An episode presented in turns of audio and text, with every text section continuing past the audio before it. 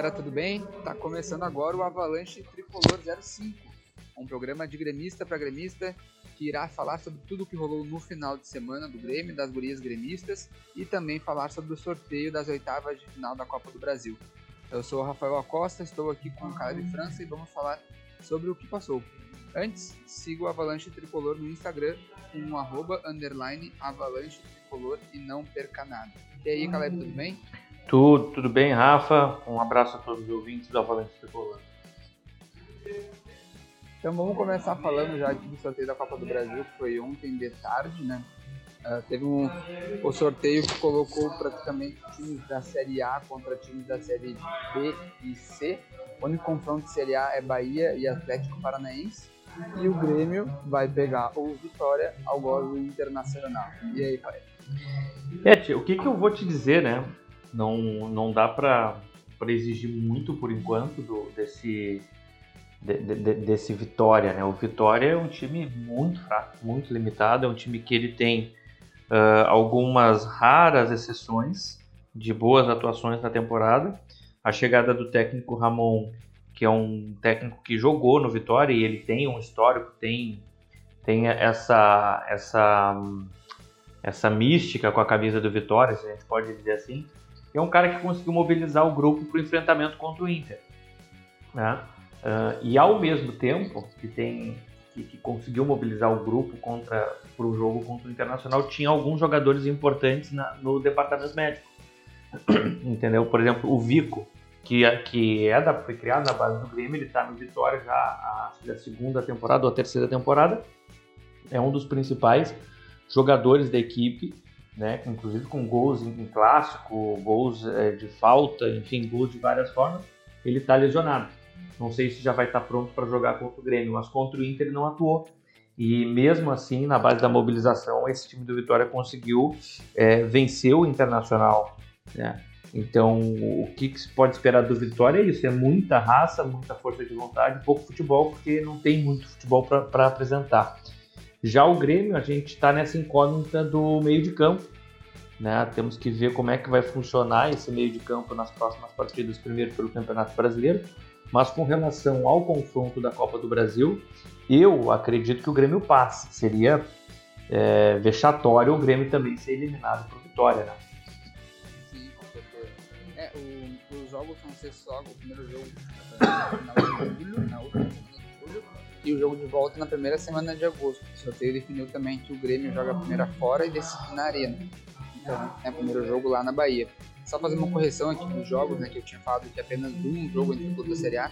Na verdade são dois e eu errei os Atléticos, tá? Então é o Atlético Paranaense que pega o Atlético Goianiense, o Atlético Mineiro pega o Bahia. Aí a gente vai ter também Santos e Juareirense, Juazeirense Flamengo e ABC, Fortaleza e CRB, Criciúma, Fluminense e São Paulo e Vasco. Então, né, dois jogos só com times da Série A se enfrentando, o resto é contra times da Série B e C. Para falar desse time que tu né, já estava debatendo, que é o que o Grêmio tem que ajustar o meio-campo, é, já começamos a projetar o jogo de quinta-feira contra o Santos, né? Que é a principal dúvida, que é o meio-campo tava, tem a possibilidade né, do Bob Sim começar o jogo no meio campo e o, o Luiz Fernando deve sair do time para entrar o Léo Chu. Então, né, vão ser, podem ser duas mudanças que o técnico Thiago Nunes deve estar tá fazendo no jogo de quinta-feira contra o Santos. Bob Sim no meio campo, aí seria meio campo com o Thiago Santos, Matheus Henrique e Bob Sim. E aí na ponta direita saindo o Luiz Fernando e aí entrando o Léo Chu ou até o Jonathan Robert podendo aparecer por ali. Me preocupa eu vou te dizer o porquê que me preocupa. Porque tu tira o Luiz Fernando, que tem que sair do time, por óbvio, né? Não tinha nem que estar tá no Grêmio, mas ok, nós já discutimos isso no, no 04, né? Aliás, esse é o, esse é o 5x0, né? Esse é o episódio 5x0. É Hever conta, maravilha. Então, só para só pra destacar, então o Luiz Fernando sai e não entra o Douglas Costa. O Douglas Costa não está 100%. Primeira dúvida. A segunda dúvida, se o Douglas Costa entrar e ele colocar o Douglas, Costa no meio, para mim é um erro. É outro erro, porque o Douglas Costa é um jogador que ele atua pelo lado, ele tem as suas melhores valências pelo lado, e principalmente pelo lado direito. Então é uma, uma preocupação que tenho também com relação a isso e a gente vai ter que ver no desenrolar. Dois pontos positivos dessas alterações. tem que sim ter mais espaço para o Bob Sim. É um jogador muito mais rápido, deixa o meio de campo muito mais leve. Provou isso na última partida, foi quando o Grêmio melhorou no jogo, mesmo não conseguindo o resultado nem, nem o empate, mas foi um time muito mais dinâmico no meio de campo. E eu acho que o Bob Sim é o jogador que o Grêmio tem hoje no meio de campo, que pode entregar o mais próximo do futebol que o Michael entregava no seu melhor momento. E, olha só, é o, é o que pode entregar o mais próximo. Não estou dizendo que ele, que ele será como o, o Michael, ou que ele pode entregar o que o Michael entregava. É o, é o cara que eu vejo que pode entregar o mais perto do que o Michael no seu melhor momento entregou. O Léo Chu pelo lado direito, gosto mais dele pelo lado esquerdo. Tem gol em Grenal atuando pelo lado esquerdo, puxando para a perna direita, aquele golaço no ângulo que o Marcelo Lomba está até agora procurando a bola. Mas, é, caso o Douglas Costa não tenha realmente condição de atuar, eu acho que a melhor opção ainda é o Léo Chu, mesmo pelo lado direito. Sim. É, o Douglas Costa, pelo que se informou, estava uh, circulando na imprensa ontem, Douglas Costa já está 100% fisicamente. Né? Já tem condições de atuar os 90 minutos, só que ele não deve começar o jogo ainda porque ele precisa de ritmo de jogo. Isso foi evidente no jogo contra o esporte. Né? Sem tempo de jogo nenhum, né? chegava meio que atrasado, não conseguia dar as arrancadas da forma que ele sabe fazer, porque é um jogador que estava sem jogar desde fevereiro, né, na final do Mundial de Clubes. Então é um jogador que precisa, né, já está 100% fisicamente, mas precisa agora do ritmo de jogo que o ideal é botar para jogar. Então acho que ele não vai começar o jogo contra o Santos ainda, mas deve ganhar mais minutos do que ganhou contra o Sport.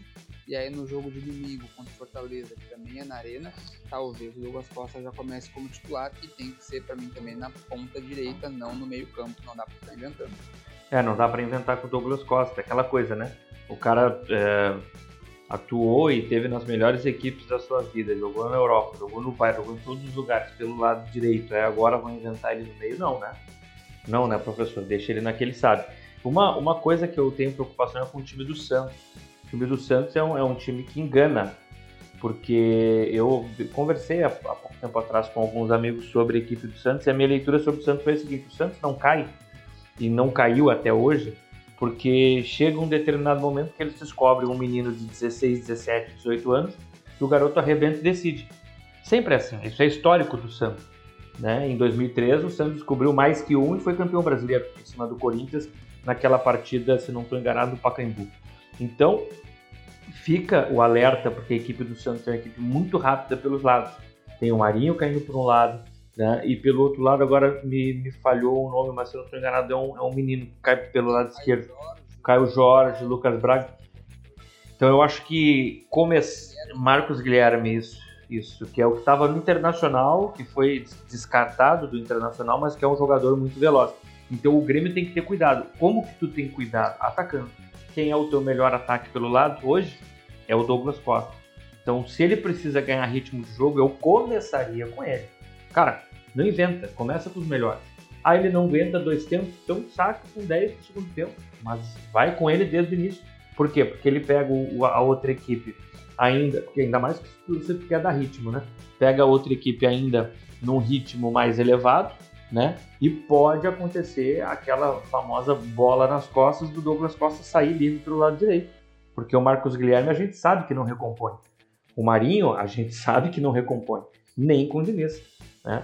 Então uh, eu acho que é, eu entraria com o Douglas Costa para aproveitar esse lado e depois o Léo Chu.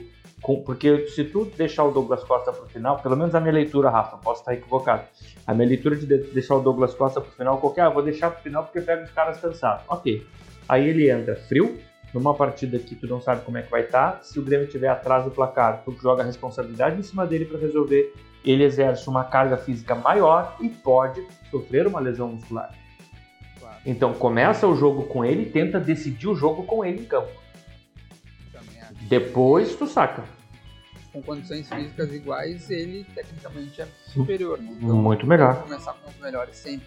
Já pra gente fechar então do jogo do Grêmio contra o Santos, né? Outra novidade que deve ter, vai ter, é o goleiro, né? Não vai ser o Paulo Vitor, o Gabriel Chapecó vai começar a partida, vai ser o, o goleiro titular. E aí o provável time do Grêmio vai ter o Chapecó, Rafinha, Jeromel Kahneman Cortez, Thiago Santos, Matheus Henrique e o Bob Sim.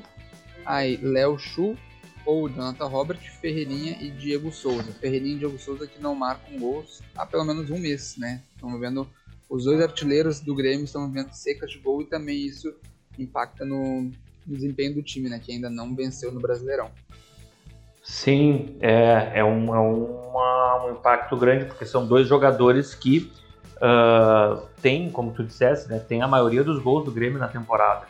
E esses atletas eu vejo que eles do meio campo de suporte.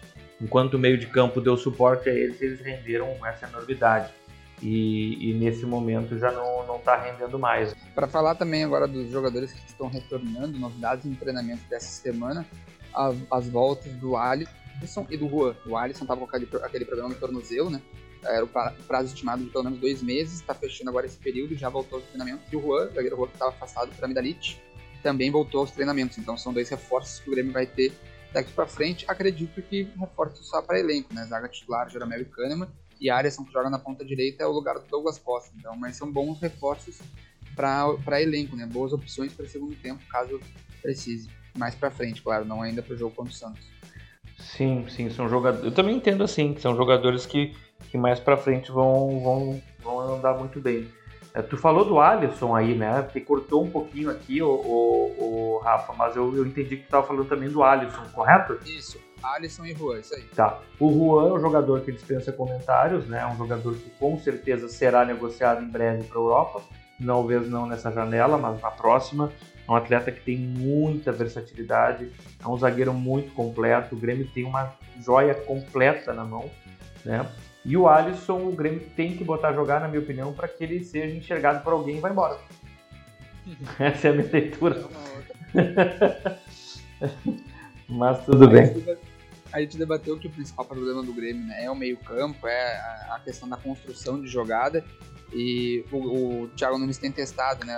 Testou o que para mim tem que ser mais testado ainda. Vai testar o Babicin, uh, o GPR também ganhou algumas oportunidades, não está dando certo. Surgiu nessa semana uh, que o Grêmio teria interesse na contratação do Facundo Torres, que é o meio-campo uruguaio, joga no Penharol, jogador de seleção uruguaia, está jogando agora a Copa América, reserva do time uruguaio, mas é um jogador muito promissor que tem encantado torcedores do Penharol.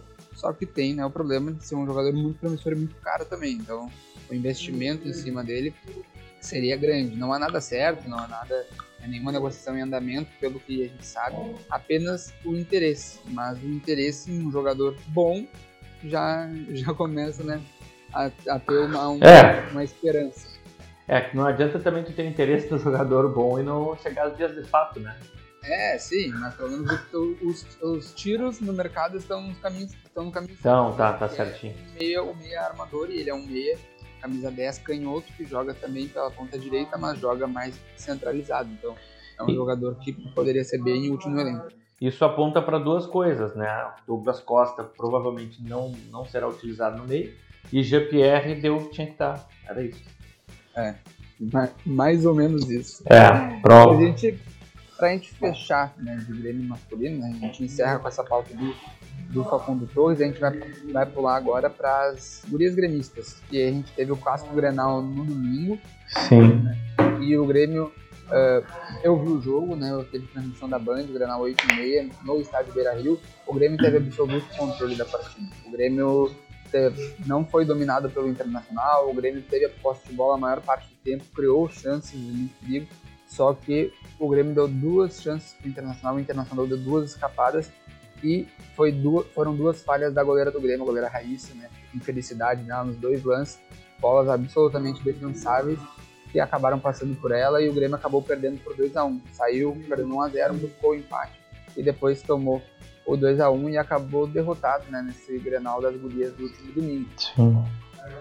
É, eu não gosto de perder Grenal nem para o ímpar, né? É, no, no, no, caso do Granal das Gurias, né, o retrospecto não é muito bom.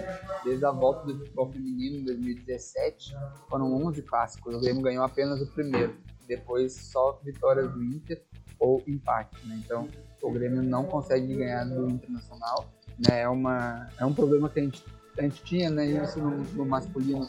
Uhum. O Grêmio ganhando todos os Inter, mas no feminino está o o retrospecto está ao contrário, né? E essa uhum. derrota colocou o Grêmio para sexta colocação, né? A vitória, O Grêmio estava em quarto, acabou caindo para sexto, está classificado já para a próxima fase.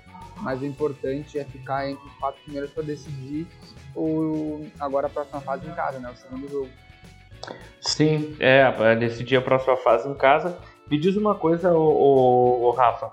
É, o próximo jogo pelo Campeonato Brasileiro qual que é? Gurias agora? É. O, é Grêmio e Botafogo, quinta-feira, uh, às três horas, né? Então o Botafogo, deixa eu ver aqui na tabela. É, porque vai ter. Cair, né? Vai ter que recuperar os pontos em cima do Botafogo, então, sinto muito. É, vai ter que recuperar os pontos. É, o Inter uh, joga fora de casa, mas acredito que acabe ganhando, né? E aí o Inter vai fechar o G4. Aí o uhum. Grêmio com a vitória ele conseguiria chegar no máximo até o quinto colocado. Se o Grêmio chegar em quinto, vai ter Grenal e de volta na próxima fase. Aí se o Grêmio chegar em sexto, o Grêmio pode pegar o Santos, que agora é o terceiro colocado. Então para a próxima fase vai ter pedreira, seja Grêmio e Inter ou Grêmio e Santos. É, o negócio é passar bem e quem vier pela frente tem que passar por cima, não tem jeito. Não, não tem que escolher adversário. Não, não, tem que ganhar. Até por causa do moral, né? Da, da moral, elevar a moral da equipe, perder um clássico e se vier outro clássico, tá com a moral elevada para ir pra dentro. Em, em, em, compensação, nós pagamos a conta no futebol 7, né? 9x1 tá bom, né? Tá, tá, tá tudo certo. É, tá, a gente tá devendo, ganhando 7 porque a gente tem que recuperar o feminino, que é o que tá. É isso aí. No, nos grenais. Então é isso, nosso Avalanche Tricolor 05 termina por aqui. É, agradeço a tua participação, Kleber. Espero que agora o Grêmio conquiste a primeira vitória no Campeonato Brasileiro, né, contra o Santos, e depois no próximo domingo também contra o Fortaleza. Essa semana ainda vai ter mais um episódio aqui do nosso podcast. Esse saiu um pouco atrasado, a gente deixou para falar um, uh, do sorteio da Copa do Brasil já. Né? Uhum. Teve o jogo das gurias no final de semana, não teve o jogo do Grêmio, e o sorteio da Copa do Brasil foi ontem, né, terça-feira.